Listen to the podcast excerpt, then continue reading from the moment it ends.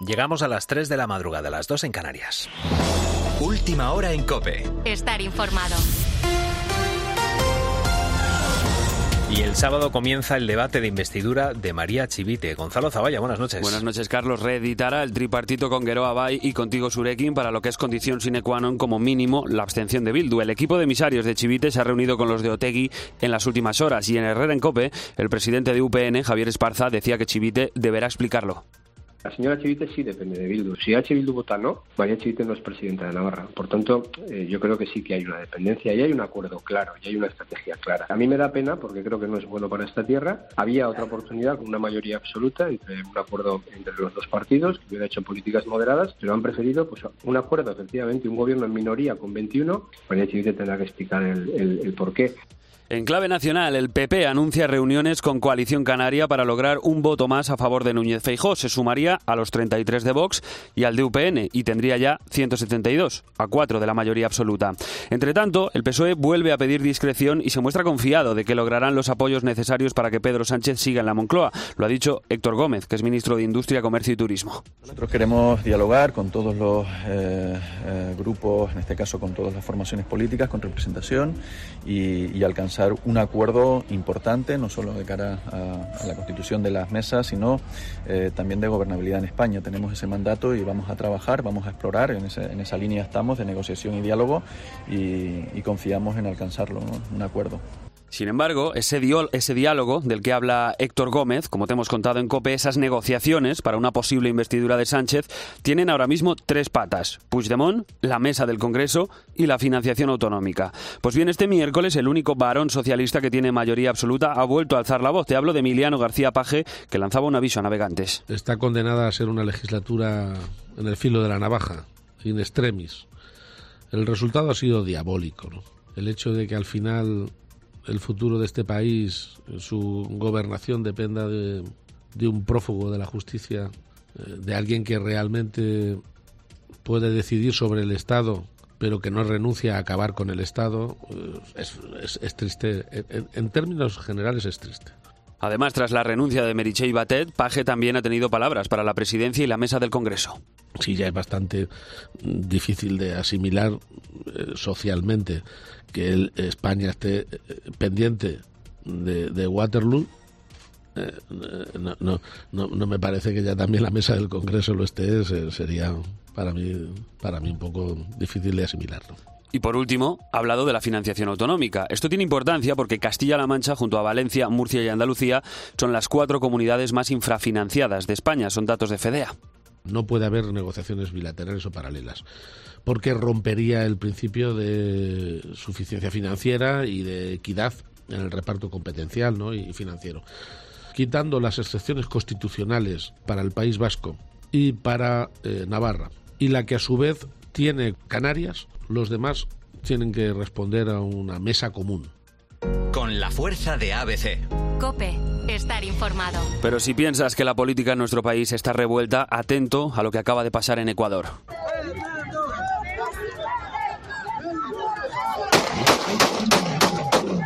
El candidato presidencial ecuatoriano, Fernando Villavicencio, ha sido asesinado esta noche durante un tiroteo mientras realizaba un acto de campaña en Quito. El presidente de Ecuador ha dicho en redes sociales que está indignado por el asesinato y ha prometido que no quedará impune, pero de momento no se han notificado detenidos. Tienes más información en cope.es y ahora sigues en la noche de Cope. Cope, estar informado.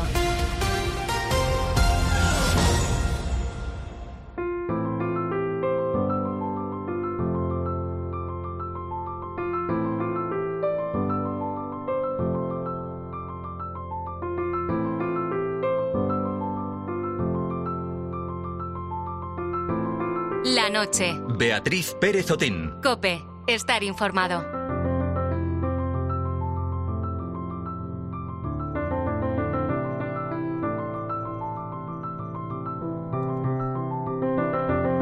La Cocina Económica de Oviedo es una de las instituciones más queridas por todos los obetenses y ahora esta asociación benéfica ha cumplido 135 años. Diversas circunstancias llevaron a su creación. La primera, pues las grandes nevadas que hubo en Asturias, porque esto generó una situación de hambruna nunca antes vista en la sociedad.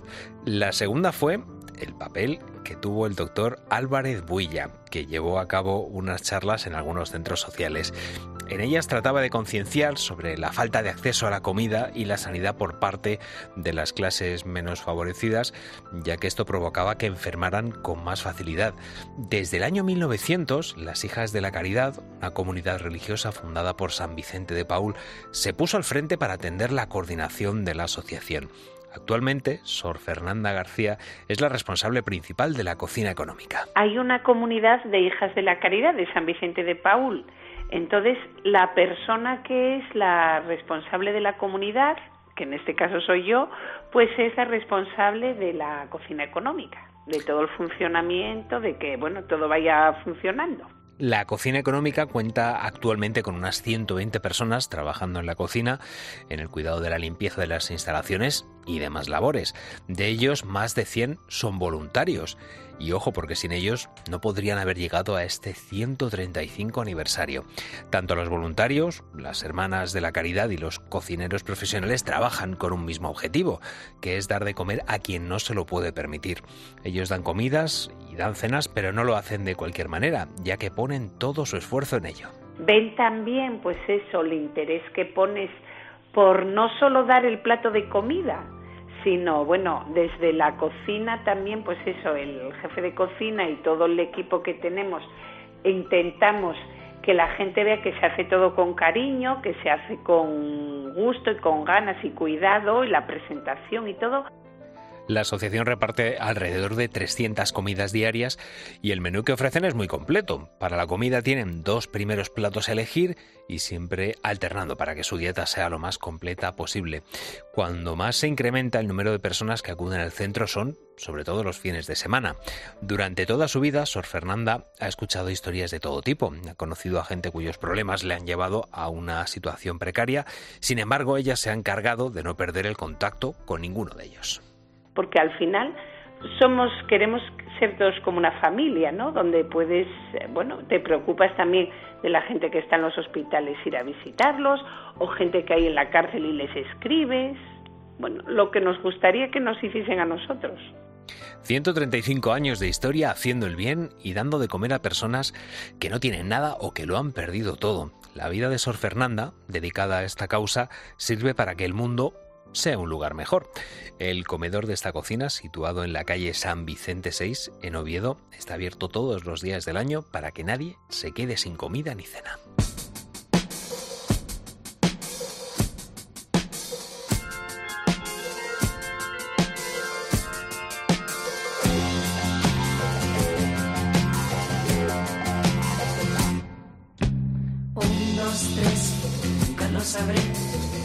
Veces fueron? ¿Cuántas veces faltan? ¿Y cuántas lo intenté? Mas no sé qué otra cosa hacer. Ella no me ama, ella no me habla. Por algo debe ser que debo tener. Nunca le hago gracia y cara de desgracia pone si me ve. Es el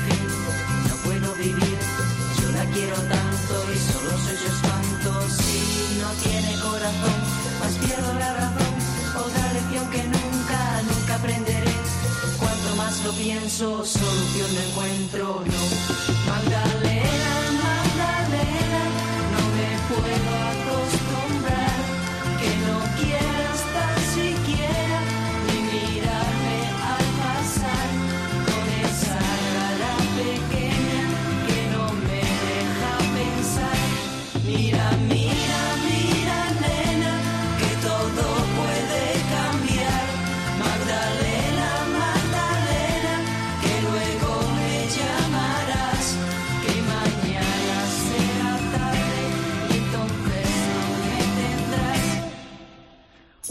dos, tres, nunca lo sabré. Cuántas veces fueron, cuántas veces faltan y cuántas lo intenté. Mas no sé qué otra cosa hacer. Ella no me ama, ella no me habla. Por algo debe ser que debo tener. Nunca le hago gracia y cara de desgracia pone si me ve.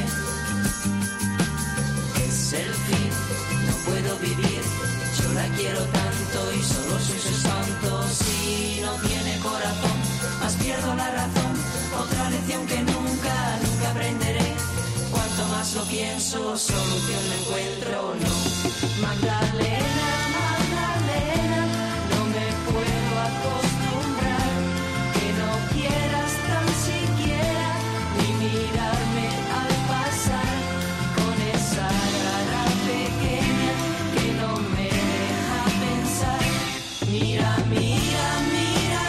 Son las 3 y 10 de la madrugada y aquí seguimos en directo, como siempre, en la cadena Cope, acompañándote, poniendo buena música como esta Magdalena de los puntos y hablando de temas que nos interesan y temas que nos llegan al corazón, porque yo no sé si has pasado o estás pasando por una situación complicada. Bueno, si has contestado que sí, lo primero que te digo es que lo siento mucho, que pasar por situaciones así no es plato de buen gusto y que si nosotros de alguna manera podemos ayudarte acompañándote desde la radio, pues mira, eso que hacemos. Hoy vamos a tratar precisamente el tema de pasar situaciones dolorosas con nuestra psicóloga de cabecera Macu Gortázar Ibáñez de la Cadiniere.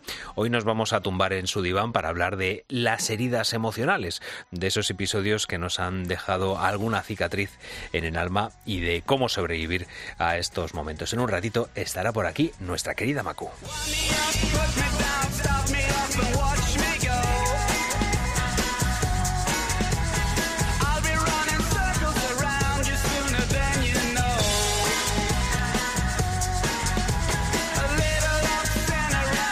Raúl Liñares, muy buenas noches. Buenas noches, Carlos. Esta canción me transporta al, al FIFA hace 10 años. A mí esta eh, canción me transporta al máster de la cadena Cope. ¿Sí? ¿Por sí, qué? porque teníamos un programa de radio que se llamaba La Grada del, del Bar eh, y esta era la sintonía Nombre de, top, ¿eh? de inicio. Hombre, claro, pues, pues ahí, ahí queda. En los anales del, del podcast, ahí queda. Ojo, po- poca broma, que, que de ahí salieron muchos de los grandes comunicadores que hay en, en este país ahora mismo, de ese, No me cabe duda. de ese podcast. Y todo en el máster de la cadena Cope.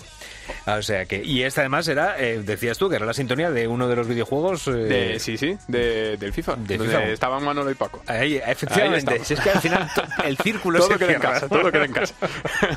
pues hoy con nuestros oyentes estábamos hablando precisamente de los videojuegos y ellos consideran que son útiles o una pérdida de tiempo. Queremos saber cuál es la opinión que les merece y también si han jugado alguna vez a alguno. Que nos cuenten cuál fue. Pueden mandar su nota de voz al 661 20 15 12 y dejarnos su mensaje en redes sociales en arroba la noche de cope. Nos vamos a Valencia y vamos a escuchar a Manolo.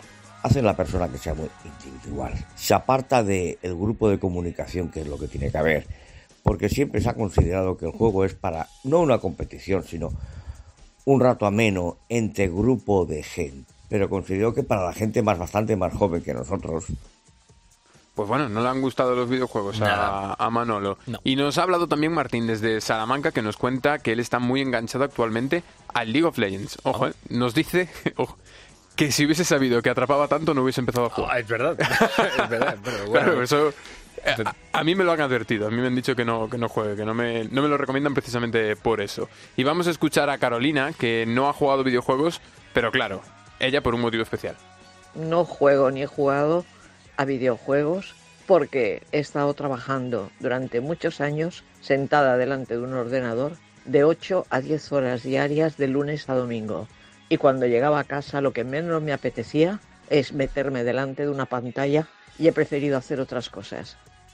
Tiene mucho sentido. Tiene sentido, fíjate, abríamos hoy el programa hablando precisamente con un jugador profesional de eSports que se tiraba 11 horas al día, 8 horas más o menos, eh, eh, trabaja, trabajando, sí, trabajando, eh, practicando, haciendo prácticas con, con los compañeros, jugando y luego a lo mejor echaba 3 horas más él por su cuenta, o sea que son 11 horas frente a la pantalla.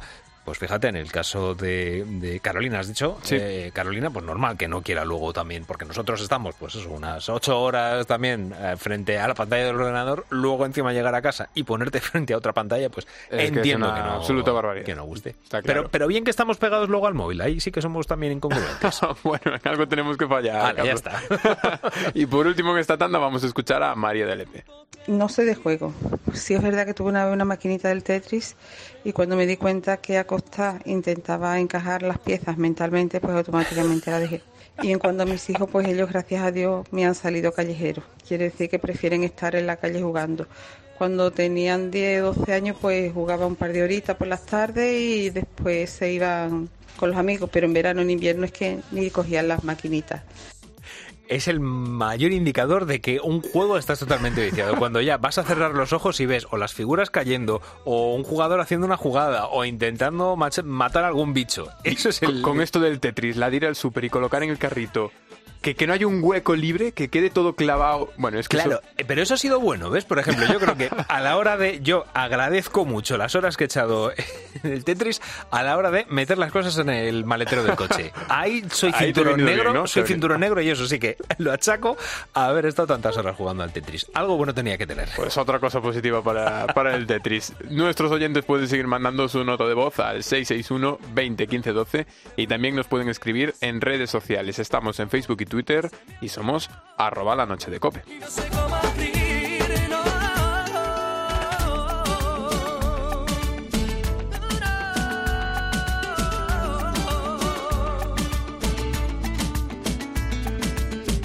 Nadie sabe cómo duele este silencio.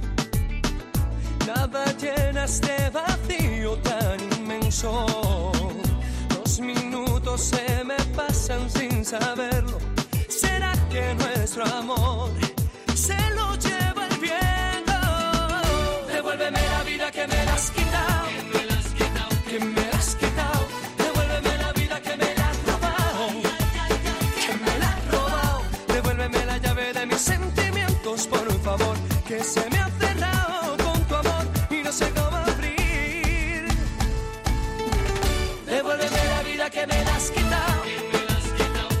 La noche. Beatriz Pérez Otín. Cope. Estar informado. ¿Y tú qué piensas? Escríbenos en Twitter en arroba cope y en facebook.com barra cope. Lo estabas esperando. Oye, que ya está aquí de nuevo. Este viernes vuelve la emoción. Vuelve la liga. Vuelve. ¡Tiempo de juego! Desde las 7 de la tarde, Almería Rayo Vallecano, Sevilla Valencia. ¡Eran los goles en tiempo de juego! Y el fin de semana vibramos con el Athletic Club Real Madrid, Getafe Fútbol Club Barcelona. Les habla Pepe Domingo Castaño. Dirige Tiempo de Juego Paco González. Muy buenas. Hola, Pepe. Buenas Tiempo de juego con Paco González, Manolo Lama y Pepe Domingo Castaño. Un año más, los números uno del deporte.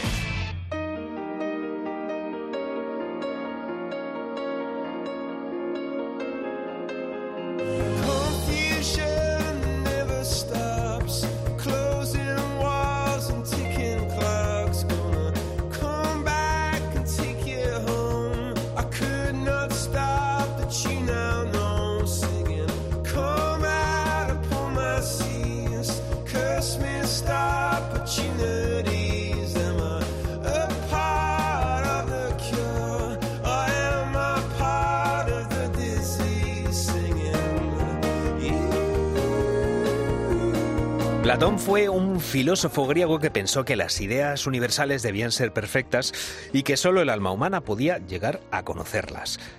Pero ojo, que esta noche no vamos a hablar de ese Platón, el de Grecia. Esta madrugada vamos a hablar del Platón que tuvimos en España, que no era filósofo, sino que eran dos músicos.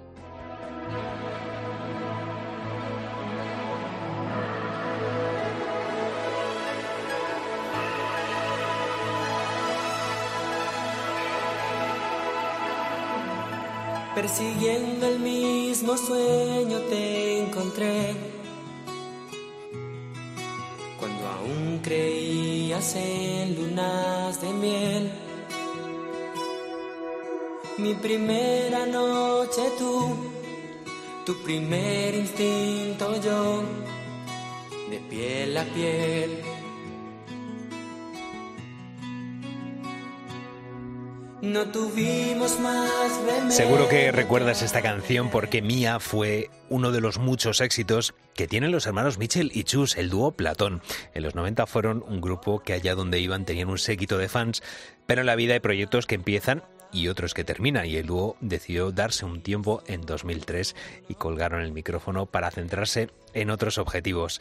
Hemos leído que Chus se centró en la vida familiar y Michel pues debe ser que se, se, tomó un tiempo cerca de la playa, porque ahora es escritor y su última novela se llama Solo quería ver el mar. ¿Cómo pasó de ser artista a escritor? Hoy, en esta madrugada de agosto, vamos a preguntárselo. Le damos la bienvenida a Michel Platón. Buenas noches, ¿qué tal estás? Buenas noches, Carlos. Encantado de oíros. Muchas gracias. Oye, eh, has, has estado frente, frente al mar para componer esta, para componer, no, para escribir esta, esta novela. Bueno, exactamente no, porque el, el protagonista de la novela, que lo cuento un poco en el prólogo, es una anécdota un poco así especial. Yo me quise meter en la historia mucho y como el frío es mi protagonista, me fui a una zona de frío en Huesca en plena ciclogénesis explosiva, que solo ya el nombre da mucho miedo, ¿no? Sí, sí, sí. Y, y- y- La y gota aguanté fría una semana. la vida, o sea, fui un, fu- fui un flojo, fui un flojo. Aguanté una semana en el frío, pero me ayudó mucho para escribirla, desde luego. Claro, eh, bueno, eh, lo estabas diciendo tú, tu, tu novela se, se está ambientada eh, en el frío, en este caso en una ciudad de Carolina, Carolina del, del Sur, en Florence. Eh, es el sitio, claro, toda esta historia, si, si quieres, para tú, quien no haya leído todavía este, este libro, si quieres contarla, eh, pero ocurre en un aeropuerto donde se cancelan todos los vuelos precisamente por, pues no sé si será una ciclogénesis, una gota fría o una borrasca como la Filomena que tuvimos hace unos años. Cuéntanos, cuéntanos, pues bueno, esta, esta obra, solo quería ver el, el mar, eh, que se van a encontrar nuestros buitos. Pues mira, tú, tú lo has dicho así muy bien resumido. O sea, en, el aeropuerto yo siempre digo que es una filo- filomena, pero a lo bestia, ¿no? Imagínate una, una nevada catastrófica y entonces toda la gente que llevaba a tomar un vuelo esa noche, pues no pueden despegar, se quedan atrapados y la cuestión está en que son personas que unos iban a volar y otros iban a otras cosas. No había gente que estaba ahí para rendir cuentas con el pasado y bueno, pues unos y otros se quedan atrapados y tienen que sobrevivir en circunstancias extremas y, y bueno, es un poco la trama, es un poco donde, donde nace toda la historia, ¿no? Y hay muchos caminos que se cruzan y, y- y la gente tiene que sobrevivir y además algunos resolver cuentas con su pasado, como te decía. Eh, eh, El aire. El, o sea, el, el viento tiene que ver, al haber una borrasca, el, el aire también, porque es el, el- lugar en el que van esos aviones, o en este caso no, pero solo quería ver el mar. ¿Por qué este título? ¿Por qué has decidido elegir este título? Pues fíjate, eh, eh, me gusta que pongas ahí el acento porque a mí en mis novelas, que yo las pienso siempre como películas, porque soy muy peliculero, nunca mejor dicho, a mí me gusta siempre que el título eh, te llame la atención, como ha pasado ahora que estamos hablando de él, pero que, que en la historia luego te des cuenta de por qué. Hay un protagonista que, que digamos que de su vida ha dado un vuelco, toma una- decisión en su vida que es irse al mar, pero esa, esa expresión de solo quería ver el mar tiene, tiene mucha más profundidad en principio, ¿no? Es un poco lo que marca la vida de esta persona, de este protagonista, porque él quiere huir de todo e irse al mar. Pero digamos que también se, también se queda en ese aeropuerto y es un poco eh, el, que, el que tiene la llave para deshacer la historia, ¿no? Tú, tú has dicho que eres muy, muy peliculero. Yo he escuchado que cuando lees un libro que tiene muchas líneas de descripción, tú te aburres y que has escrito este libro como si fuera precisamente una, una película porque así queda más, más dinámico. De hecho, es que no, no has llamado los capítulos capítulos, los has llamado escenas. Claro, este libro yo no sé si podía haber sido más que un libro, una, una película. ¿De dónde te viene a ti esta, esta pasión por el cine? Bueno, ya, ya me gustaría que fuera una película, como has dicho ahora, Carlos. Es que, bueno, a mí me gusta mucho el cine desde pequeño. Lo que pasa que, que bueno, yo para escribir entiendo que cada uno tiene, cada maestrillo tiene su librillo, nunca mejor dicho. A mí me ayuda mucho, imagínate que vamos los dos al cine, Carlos, vemos una película y luego te dicen al salir, escríbela. Pues es lo que hago yo. Yo tengo, yo tengo la historia en la cabeza, veo todas las imágenes y de hecho por eso hago lo que tú dices, ¿no? Me hace gracia, me gusta, eh, eh, juego a eso, ¿no? Escribo los capítulos como secuencia o escena y, y lo manejo así. Y me resulta muy visual porque eh, hablando de películas, a mí me gustan esas películas en las que si te levantas a por palomitas te pierdes algo, ¿no? Entonces yo, in- yo, yo intento, de hecho esta novela, me lo han preguntado, era un poco más, más gordita, era, era más, más extensa y yo quité cosas porque me parecía que tenía que ser más, eh, muy, más directa, ¿no? Entonces eh, no hay desperdicio. Lo que me dice la gente que la lee, que a través de las redes, pues hoy en día la gente nos escribe y tal, es que no, no se han aburrido, que todo el rato pasan cosas, ¿no? Entonces un poco lo que intento yo, aparte de que la, trama te guste y los personajes, pero que todo sea muy dinámico y no te puedas distraer, ¿no? Ujú. Estabas tú hablando de, de que la novela has tenido que quitar cosas eh, que para que fuera más, más directa. Yo tengo entendido que has tenido un editor muy especial para las correcciones. Cuéntame quién, quién te ha ayudado y cómo ha sido ese proceso de corrección. Pues mira, yo a, a él siempre se, vamos, se molesta de broma, ¿no? De que le cite, pero es que, bueno, yo tengo a mi amigo Antonio Santos, que es un ilustrador, un artista plástico, somos muy amigos hace muchos años, y, y él tiene, pues, le ha tocado esa cruz, a cada uno en la vida nos toca una cruz que nos dan, y él me tiene que aguantar porque él, él leyó el borrador de mi, de mi primera novela, claro, mi primera novela se la leyó él antes de publicarla, y fue la persona que de verdad me animó a escribir, me dijo, escribe más, que se te da bien, no dejes de escribir, no te desanimes, y claro, pues a partir de ahí le, le convertí un poco en mi pepito grillo casi, ¿no? Entonces, eh, todo lo que escribo él lo lee y lo corregimos leyéndolo porque él tiene una voz así como tú de locutor, tiene una voz muy, muy, muy personal. Sí, claro, porque si hubiera tenido la voz de doña Rogelia, pues a lo mejor no le digo que me lo lea, ¿no? Pero, pero como O sea, tiene una él- voz muy bonita. Él te ha tenido que leer la novela antes de que la, de que la publiques. Él todo lo que yo escribo, él lo lee. Y hay veces, y le pide perdón a Cecilia, a su mujer, porque la quiero mucho, pero le llama a las 11 de la noche y le digo, Antonio, enciende el ordenador, que te manda un capítulo. Y escucha a su mujer de fondo, pero por Dios, no puede ser a otra hora esto, tiene que ser ahora, pero no podéis hacerlo por la mañana como la gente normal. Pero, pero me refiero que, que te lo lee en voz alta, claro. Sí, sí, sí, él lo tiene que leer y yo lo escucho. Entonces, eh, es una especie de ritual que tenemos. Si al escucharlo en su voz, yo lo voy siguiendo en el ordenador, hay algo que no me gusta, lo voy quitando, lo voy tachando, lo voy corrigiendo. Entonces, él, mm, como te digo, imagínate, aparte de la paciencia que tiene, que es un santo joven, pues para mí ha sido una ayuda fantástica porque mm, siempre me, mm, digamos, aparte de que él, pues es una persona muy acostumbrada a escribir, tiene muchos libros publicados, pues también me orienta en cosas, ¿no? Pero a mí, sobre todo, me ayuda que él lo lea y yo voy corrigiendo con su voz. Menos mal que ahora tenemos tarifa plana en los, en los teléfonos, porque si no os hubiera salido el, el- muchos libros hubieras tenido que vender Sí, no, eh, para recuperar la inversión de la factura. No, no, hubiera sido libro a pérdidas, como dicen ahora, un libro a Eso pérdidas. es, eso es. Oye, estábamos, estamos hablando, eh, estamos hablando con Michel Platón sobre su nueva novela Solo quería ver el mar y estamos hablando sobre todo de la manera de escribir y yo te quiero preguntar cómo ha sido el paso de ser músico a ser escritor, porque está claro que componer canciones es escribir, pero yo no sé si ha sido mucho reto pasar del verso a la prosa en estas dos novelas que ya has escrito. Si ha habido, aún, pues bueno, cómo has empezado a coger esas dinámicas de, de escritura o a lo mejor ya las tenías cuando estabas componiendo las canciones en Platón. ¿Cómo ha sido ese, ese paso de la componer canciones a componer, componer si se puede llamar así novelas? Sí, ¿sabes qué pasa? Que yo, de jovencito, con 13, 14 años, ya me gustaba escribir y todavía entonces no teníamos, no había ordenadores, era, era, era en, la, en la Edad Media casi, y entonces pues yo escribía eh, textos en, en un cuaderno a mano, a boli, y bueno, como dice, como dice mi hermano y decías tú, evidentemente una canción es una historia de cuatro minutos, ¿no? Pero claro, eh, hacer 300 folios de una novela, pues es un poquito más largo, ¿no?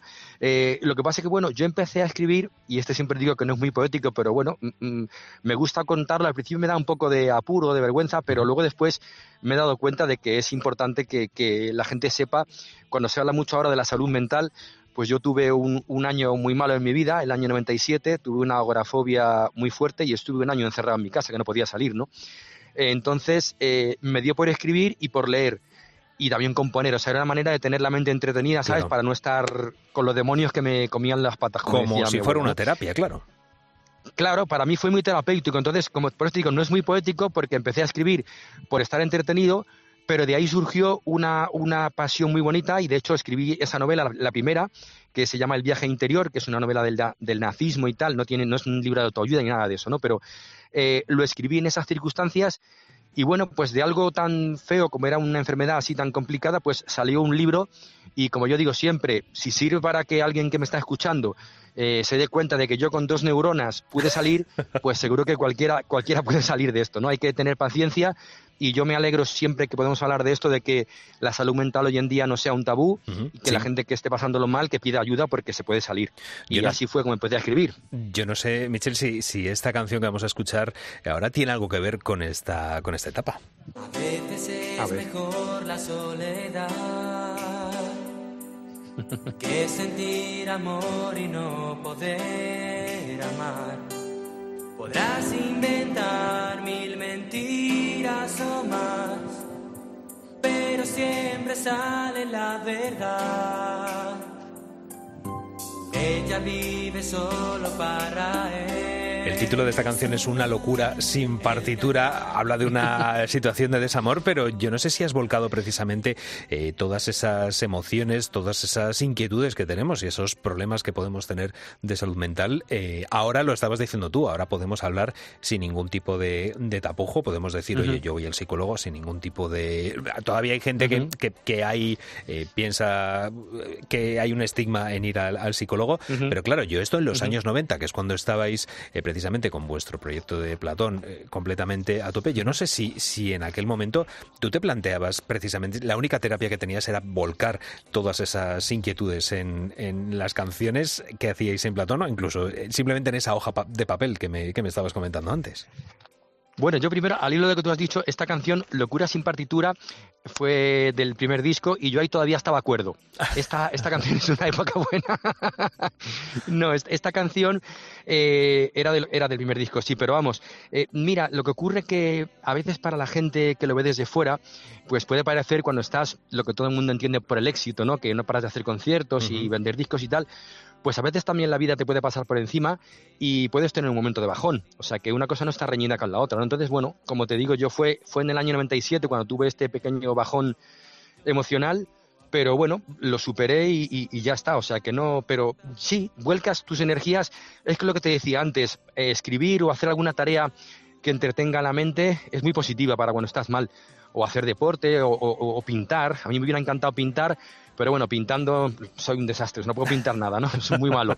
Pero yo creo que cualquier, ta cualquier tarea que te distraiga, que te, que te mantenga centrado en algo que te, te resulta bonito, como digo yo, hay, hay, que mimarse. Cuando uno está mal, hay que consentirse, malcriarse y hacer lo que le guste a uno para estar animado, ¿no? Entonces, a mí me dio por escribir y bueno, pues sigo escribiendo, que la verdad que por lo que te decía, de algo tan complicado, salió algo muy bonito, ¿no? Uh -huh. Y me ha dado muchas alegrías escribir, la verdad. Y te quiero preguntar, Michel, ¿qué, qué recuerdas de, de, aquella, de aquella época, de, de, Platón? ¿Cuál fue vuestro momento que tú dijeras, caramba, hasta dónde hemos llegado con este, con este proyecto? Y me gustaría también que me comentaras qué fue lo que en el año eh, 2003 pues, os llevó a decir, pues mira, hasta aquí uh -huh. este, este proyecto de momento. Y, y me gustaría uh -huh. que me contaras esa, como esa montaña rusa, ¿no? Ese momento en el que tú dijeras, sí, oye, sí. qué bien, y este, que en el, en el, ese momento más, más complicado, a lo mejor, o más duro. Sí, mira, eh, un poco lo que te decía, eh, a ojos de la gente puede parecer que todo está muy bien, porque te ven todo el día en la tele, venden muchos discos, hacen muchos conciertos, pero bueno, la música, como la hemos entendido desde niños, porque mi hermano y yo empezamos a trabajar, a hacer música desde muy chiquititos, porque uh -huh. mi familia eran artistas, empezamos a cantar desde niños, eh, cuando empezamos a tener éxito con Platón, como decías, pues no nos pillaba por sorpresa, quiero decir, era, veníamos muy entrenados, sí. sabíamos lo que era el trabajo, lo que era el oficio, y lo notábamos muy en serio, ¿no? Pero la música en esa época era un trabajo en equipo y a veces cuando haces un equipo, si te equivocas al elegir las personas, pues hay gente que suma y otra que resta. Entonces llegó un momento que no nos sentíamos cómodos con la gente que estábamos trabajando uh -huh. y tuvimos que parar un tiempo. Y entonces, bueno, ese fue el parón, pero habíamos llegado a hacer cosas muy bonitas, estuvimos viviendo en México, que nos tocó actuar en la Plaza de Toros, la Monumental, delante de 45.000 personas que me decías tú, mm, digamos, tocamos techo porque era una cosa espectacular en aquel momento, ¿no? Y además en México, Pero que bueno, se vive la, la, música de una manera totalmente, vamos, pasional. Sí, sí, nosotros ya lo conocíamos de antes, pero bueno, en México y Latinoamérica en general, también estuvimos en Argentina, pues la gente, pero también aquí en España somos muy pasionales, ¿eh? pero bueno, es un público parecido, pero sí, lo que tú dices, es muy, ah, tienen esa fama. apasionada. Yo, yo, yo, hablo por lo que me van contando los artistas que dicen, oye, yo sé que el público mm. de España es maravilloso, pero es que yo he estado en, en eso, en México y sí, en Sudamérica, sí. y es que he notado una cosa sí. diferente, no digo, no digo mejor ni peor, sino que he notado una, una sinergia diferente. No, no, tienes, tienes toda la razón. O sea, la gente allí es muy apasionada, eh, vive la música con una intensidad tremenda y, y son súper afectuosos, en fin, quieren mucho a sus artistas. Sobre todo hay algo que a mí me da lástima decirlo, pero hay que decirlo. Eh, sobre todo son muy respetuosos con los veteranos, con la gente mayor, uh -huh. que siguen haciendo música. Aquí somos muy dados a hacer la caricatura, burlarnos de la gente más mayor que hace música o que hace cine, lo que sea. Uh -huh. Como que enseguida ahora somos más despre con estas personas, ¿no? Y sin embargo allí una persona mayor que tiene una trayectoria siempre es don fulano o doña tal, o sea, se les uh -huh. tiene un respeto a la gente mayor tremenda. Y de eso creo que tenemos que aprender un poquito a veces también, ¿no? Ahora que lo decimos. Uh -huh.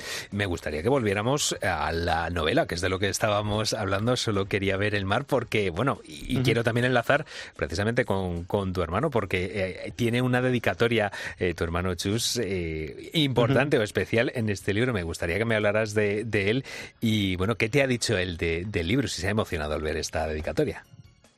Pues fíjate que yo para las sorpresas soy malísimo, me cuesta mucho aguantármelas, siempre me las cazan.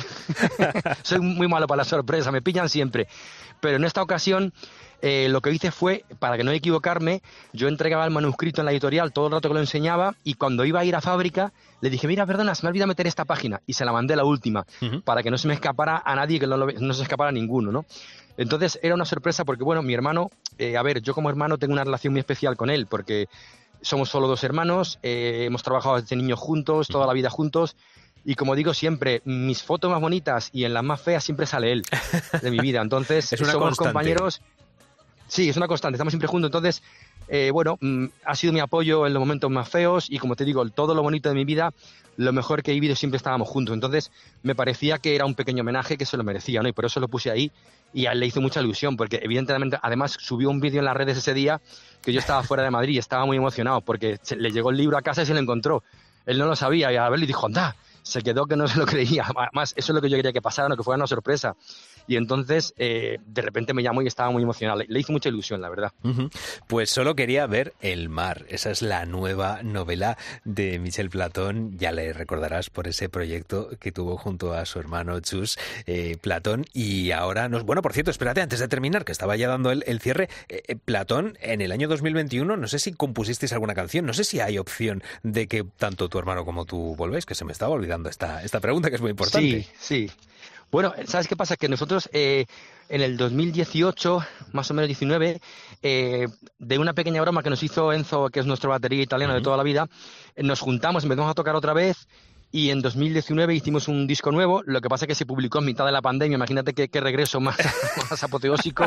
Elegimos, elegimos el mejor momento, es que tenemos una puntería, casi hubiera sido, vamos, imagínate, total, que salió el disco, a la gente le ha gustado mucho y hemos estado haciendo conciertos, de hecho hemos eh, recuperado un poco la actividad, hemos estado este verano en el Festival Love the 90s aquí en Madrid, en junio, y ha sido una experiencia, o sea que estamos haciendo cosas de Platón, no lo hemos dejado de hacer, pero bueno, no es la intensidad de entonces, porque aparte que ya somos más mayores, somos unas señoras ya respetables, entonces igual no, no sé si podríamos con las pelucas, a aquel ritmo las pelucas no aguantaríamos, pero... Pero bueno, sí, la verdad que la música, nunca hemos dejado de hacer música, la verdad, porque en casa tenemos un pequeño estudio donde nos metemos a, como digo yo, a jugar con nuestros cacharros y seguimos haciendo canciones y no, no paramos de hacer música. Pero bueno, eh, evidentemente lo que decías tú al principio, ¿no? Hemos hecho más cositas y lo de, en mi caso, escribir, pues es una cosa que, de hecho, ahora me he tomado, estoy viviendo en un pueblecito de Ávila, que somos 30 habitantes, voy a estar aquí mínimo un año porque estoy escribiendo una nueva novela y me he venido aquí, digamos, a aislarme Qué y bien. aquí estoy en un, en un sitio de campo precioso, que somos muy poquitos vecinos, entregado a la, a la escritura, que la verdad que me lo estoy pasando muy bien escribiendo, la verdad. Qué maravilla. Pues oye, Michel Platón, ha sido un placer conocerte, hablar contigo. Eh, me ha encantado este, este rato de charla y ya lo sabes, si tienes todavía tiempo durante este verano de leer, pues puedes escuchar, puedes leer solo Quería ver el mar. Ojo, y también si te pones la música de Platón de fondo, pues es una banda sonora que puede acompañar a esta novela de maravilla. Michel Platón, muchísimas gracias por estar en la noche de Cope. Gracias a ti, Carlos, un abrazo muy grande y feliz verano para todos. Igualmente. Tratando que no duela la verdad. Dime lo que sientes. Sonríes cuando mientes. Tu miedo no me deja respirar. Prométeme que nunca habrá una noche igual. La noche. Beatriz Pérez Otín. Cope. Estar informado. Once upon a younger year, when all our shadows disappeared, the animals inside came out to play. Nos vamos acercando a la recta final del programa. Seguimos en directo en la noche de Cope. Somos la cadena Cope y vamos a seguir escuchando más buitos, más mensajes que nos están llegando y que nos hablan de videojuegos. Raúl Liñares. Pues sí, nos comentan si les gustan o no los videojuegos y cuáles eran esos que jugaban. Nos lo comentan al 661 20 15 12 y también en redes sociales en arroba la noche de cope. Y en la portada hablábamos de que mueve mucho dinero el videojuego, que hay jugadores que se embolsan grandes cantidades. Bueno, pues Juan Carlos era un adelantado de su tiempo, mira. Hace 40 años, cuando yo tenía 10 años, mi madre me regaló un videojuego que iba con unas pastillas y uno de esos juegos era un parecido al Comecoco. Lo que pasa es que era un gusano, pero que igual como el Comecoco. Y recuerdo que mis amigos pues venían a mi casa y querían jugar. Pero claro, jugaban más ellos que yo. Entonces puse una condición, que quisiera jugar 25 pesetas. Toma ya. Oye, 25 pesetas, 25 pesetas de uno y de otro y de otro, pues me acuerdo que me saqué mi dinerico. Eso, como ya pasa 40 años, ya prescrito. Y no he vuelto más a jugar a los videojuegos ni nada. Bueno, bien. Pasando por caja todo, Claro que me sí. gusta. Y ya por último vamos a escuchar a Edu que se estrena como oyente mandando audios. Buenas noches, Eduardo, desde la panadería Boni en Malón. Os oigo todas las noches y este tema me parece un tema bastante interesante, ya que yo ahora mismamente tengo 40 años y creo que llevo jugando videojuegos desde que tengo 6 o 7 años. A mi padre le han gustado, a mí siempre me han gustado, ahora le gustan a mis hijos y creo que no hay ningún problema en jugar videojuegos, sobre todo si se hace siempre controlando y jugando juegos a la edad a la que tienen que jugar. Pues Muy muchas gracias Edu por mandar tu mensaje y queremos que sigáis mandando mensajes al 661 20 15 12 y que también nos escribáis en redes sociales. Estamos en Twitter y Facebook y somos arroba la noche de cope. Prometo guardarte en el fondo de mi corazón. Prometo acordarme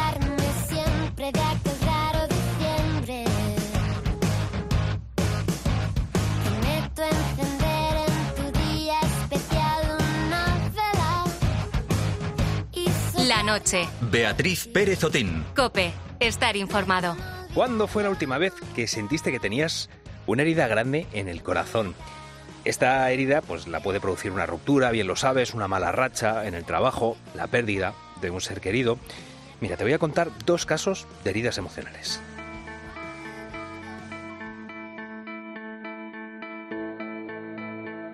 We'll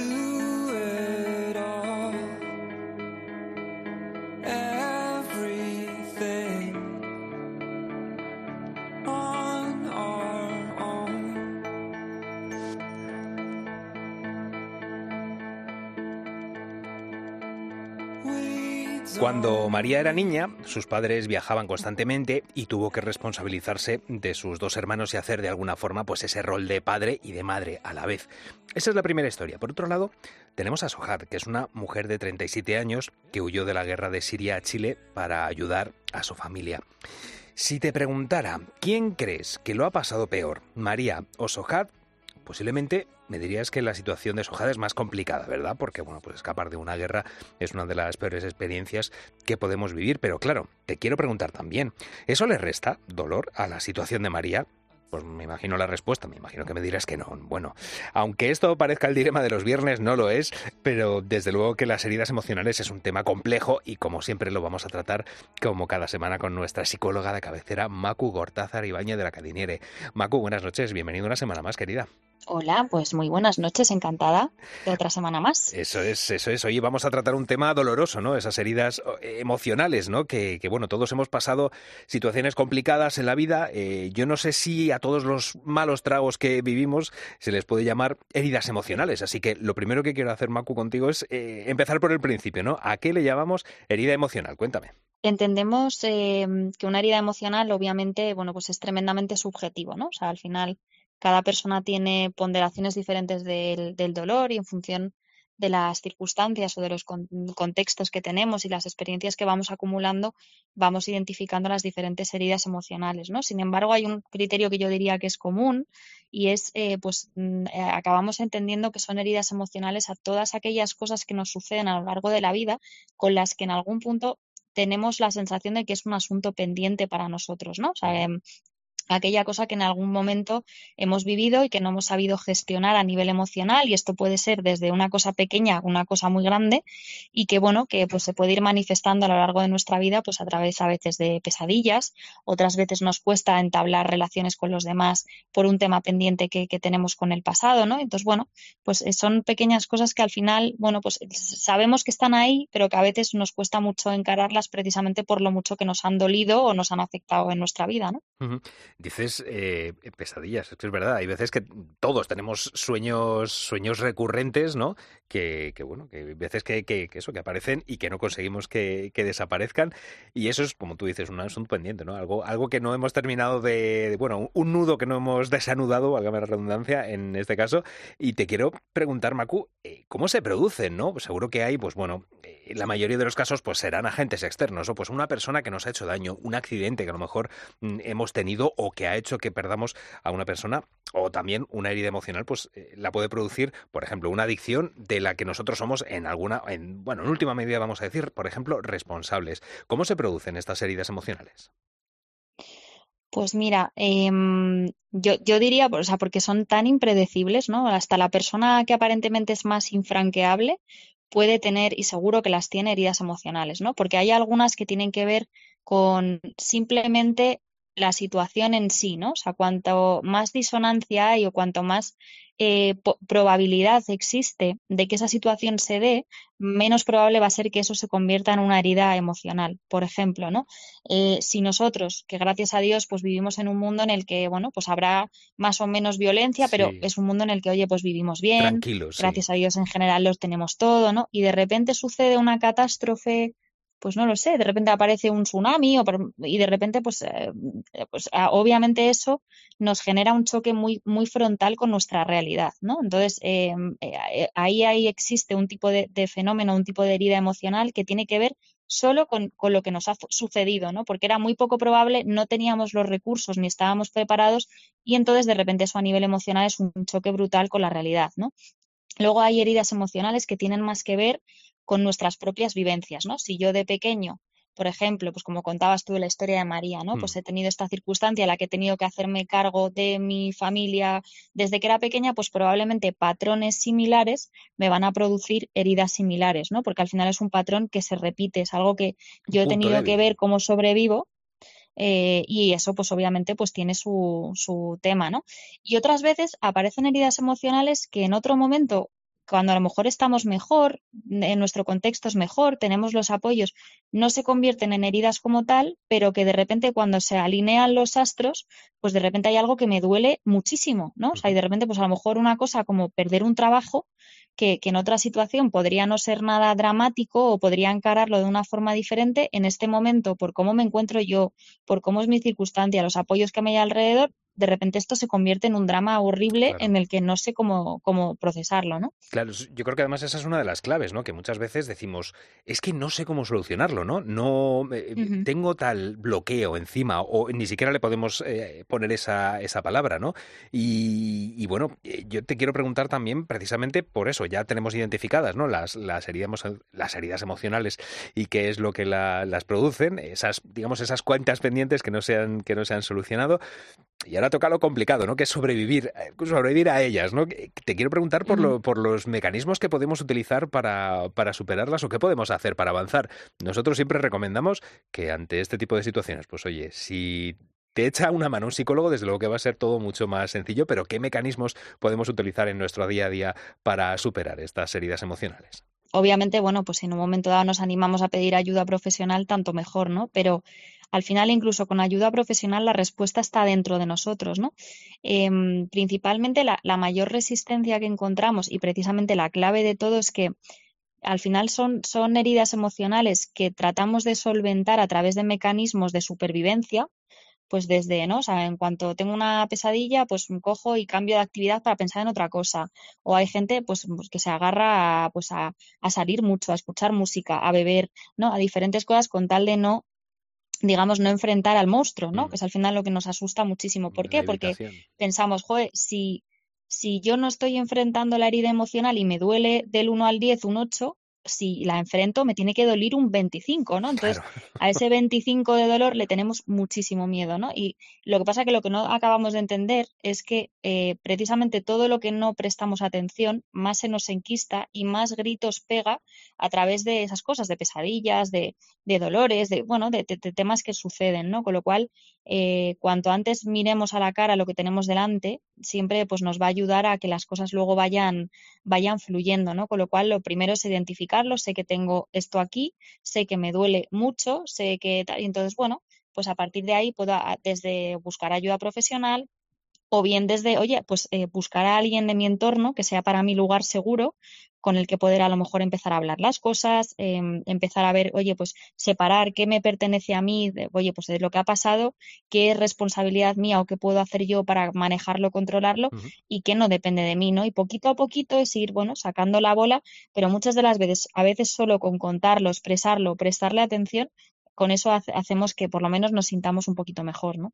Hablas tú de que uno de los procesos es identificar.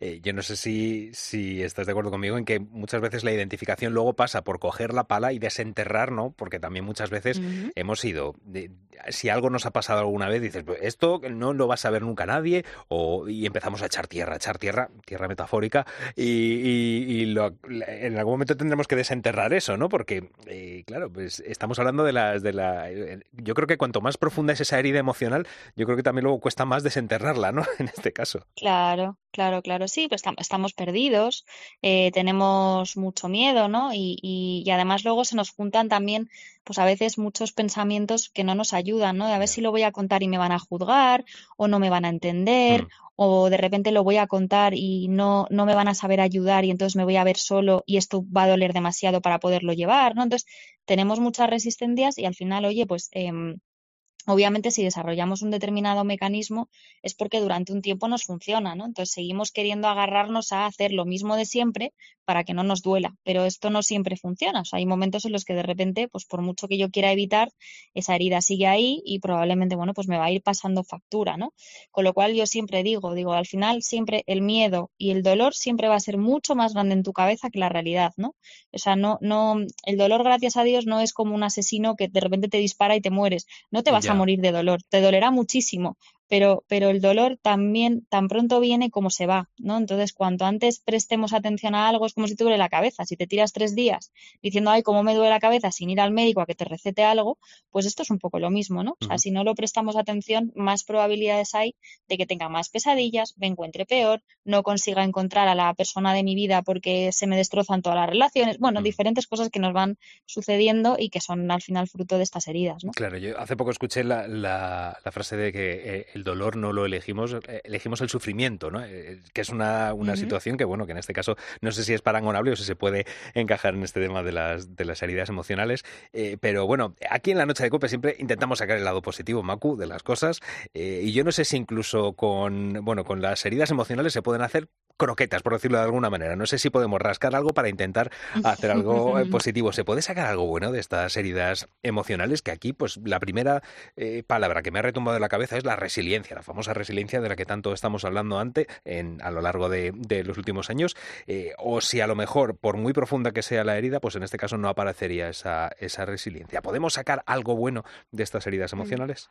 Sí, claro que sí. Lo que pasa que, bueno, pues suele, o sea, realmente la, la paz o esa sensación de sacar algo bueno de, de una herida emocional viene precisamente cuando la hemos mirado, cuando le hemos prestado atención, cuando lo hemos cuidado, cuando las hemos sanado, ¿no? Porque muchas veces hay personas que, que, que ante este tipo de adversidades se cuentan que lo han superado y, y, y sale este discurso que seguro que lo has oído mil veces de, no, las heridas te hacen aprender. Y Sí, cuando en el fondo lo que quieres decir, mira, Sí, te hace más fuerte. Cuando en el fondo lo que te apetecería decir, mira, es que más me valdría, prefiero ser menos fuerte y no tener haber tenido que vivir esto, ¿no? Porque a nadie, Efectivamente. claro, o sea, entonces, es, es- o sea, suena un poco como a discurso corajista, ¿no? De, de yo soy valiente y tal, pero que tú seas valiente, eres valiente, eres fuerte, por supuesto que sí, porque vivir cosas desagradables, desde luego, oye, pues nos hace un poquito más valientes, un poquito más fuertes en la vida, ¿no?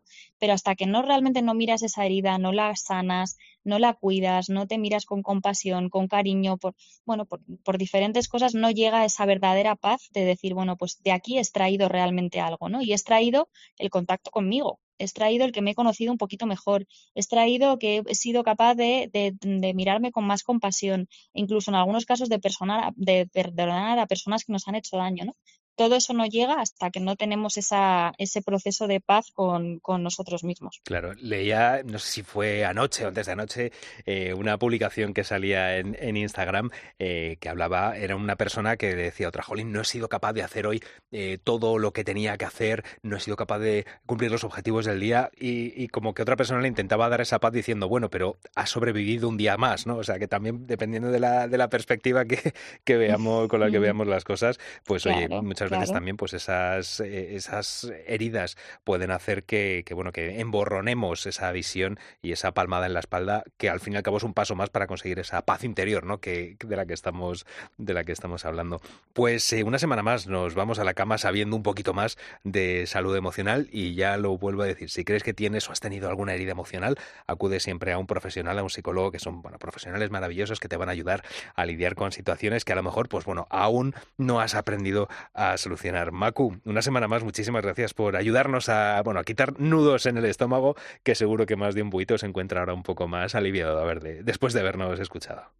Pues muchísimas gracias a vosotros. Hablamos pronto. Un abrazo muy grande, Macu, mil gracias.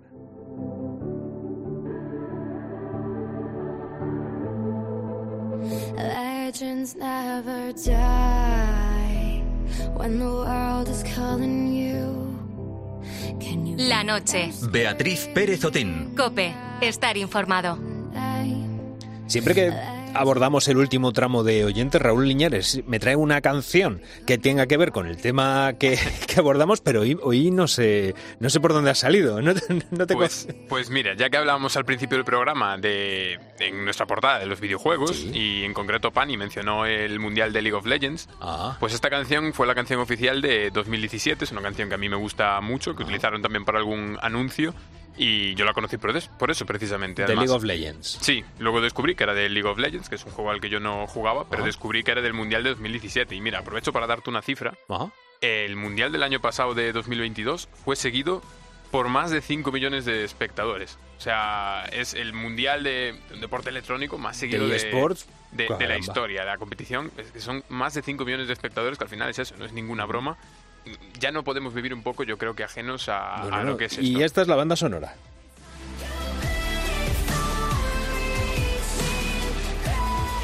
Pues muy bien hilado, y como te siempre. animo, te animo a buscar eh, cómo se cantó esta canción en directo en el Mundial, porque esto ahora se hace en estadios como si Ah, fuera fútbol. Claro, como si fuera la Y- NFL. Y te animo a ver la, la actuación en directo, que es espectacular. Ahora me ¿vale? quedo un ratito más y, y le echamos un vistazo. Bueno, vamos a escuchar a los últimos oyentes que nos cuentan. que nos estaban eso comentando, recordamos qué opinan ellos de, de los videojuegos, si creen que son útiles o por lo contrario una pérdida de tiempo, y si han jugado alguna vez alguno, pues que nos comenten cuál era o cuál es el que juegan los jóvenes de la familia. Puede- podían mandar su nota de voz al 661 20 15 12 y Carlos de Toledo nos ha escrito y nos ha dicho que los considera una adicción para los jóvenes que no les viene nada bien. También los considera pues es una pérdida de tiempo y que pueden derivar en otros problemas. Y tampoco es nada fan de ellos Manuel. Para él, donde esté un libro, que se quiten los mandos de las consolas. Bueno, pues yo pienso sobre los videojuegos que donde esté un buen libro, que se quite cualquier videojuego. Que es muy triste que las generaciones que tenemos ahora se pasen la vida con los videojuegos y les roben el tiempo a, estar con las familias, todo pegado a una pantalla, sin vida social y sin nada. No me extraña que pasen las cosas que pasan y que la sociedad esté como está. Bueno, pues no son fans. No, no, no, en este caso no, para nada, para Pero nada. sí que son fans Cristina y José Antonio de, de Barcelona, que ellos sí jugaron además mucho a, a videojuegos en el pasado. Y mira, les vamos a escuchar. son buenos para pasar el tiempo. He jugado mucho porque como trabajo de vigilante pues me tiro casi toda la noche jugando con uno que hay que hay que ir juntando tres piezas para que se quiten todas. Yo en mi juventud fui adicta al Tetris. Podía pasar las horas. Era azafata de vuelo y en los desembarcos nos metíamos en el lavabo a jugar. Y el comandante nos pidió la maquinita para jugar él. Nos la confiscó para jugar él. Vaya. Qué sinvergüenza, pero era un comandante súper majo, así que se lo perdonábamos. Es verdad que el Tetris fue un juego que, bueno, ya lo hemos dicho esta madrugada, que, que, bueno, fue icónico para muchas. Yo lo tengo en el móvil. ¿Ah, sí? Cada vez que pillo un vuelo, el Tetris todo el vuelo. Todo Bueno. el vuelo. Así que. Pues. Raúl, Raúl Iñeres, muchas gracias. Una madrugada más. Hasta aquí la noche de Cope. Esperamos haberte hecho compañía durante esta madrugada y que tu noche haya sido más amena. Lo bueno que tiene la radio es eso, que siempre que tú quieras encenderla, pues aquí te estamos esperando para contarte la vida. Ana Pastor, Fer Carretero y Carlos Martínez en el guion y en la producción. Hoy han estado Chechu y Luis Pinar en la técnica. Te quedas con el primer despertador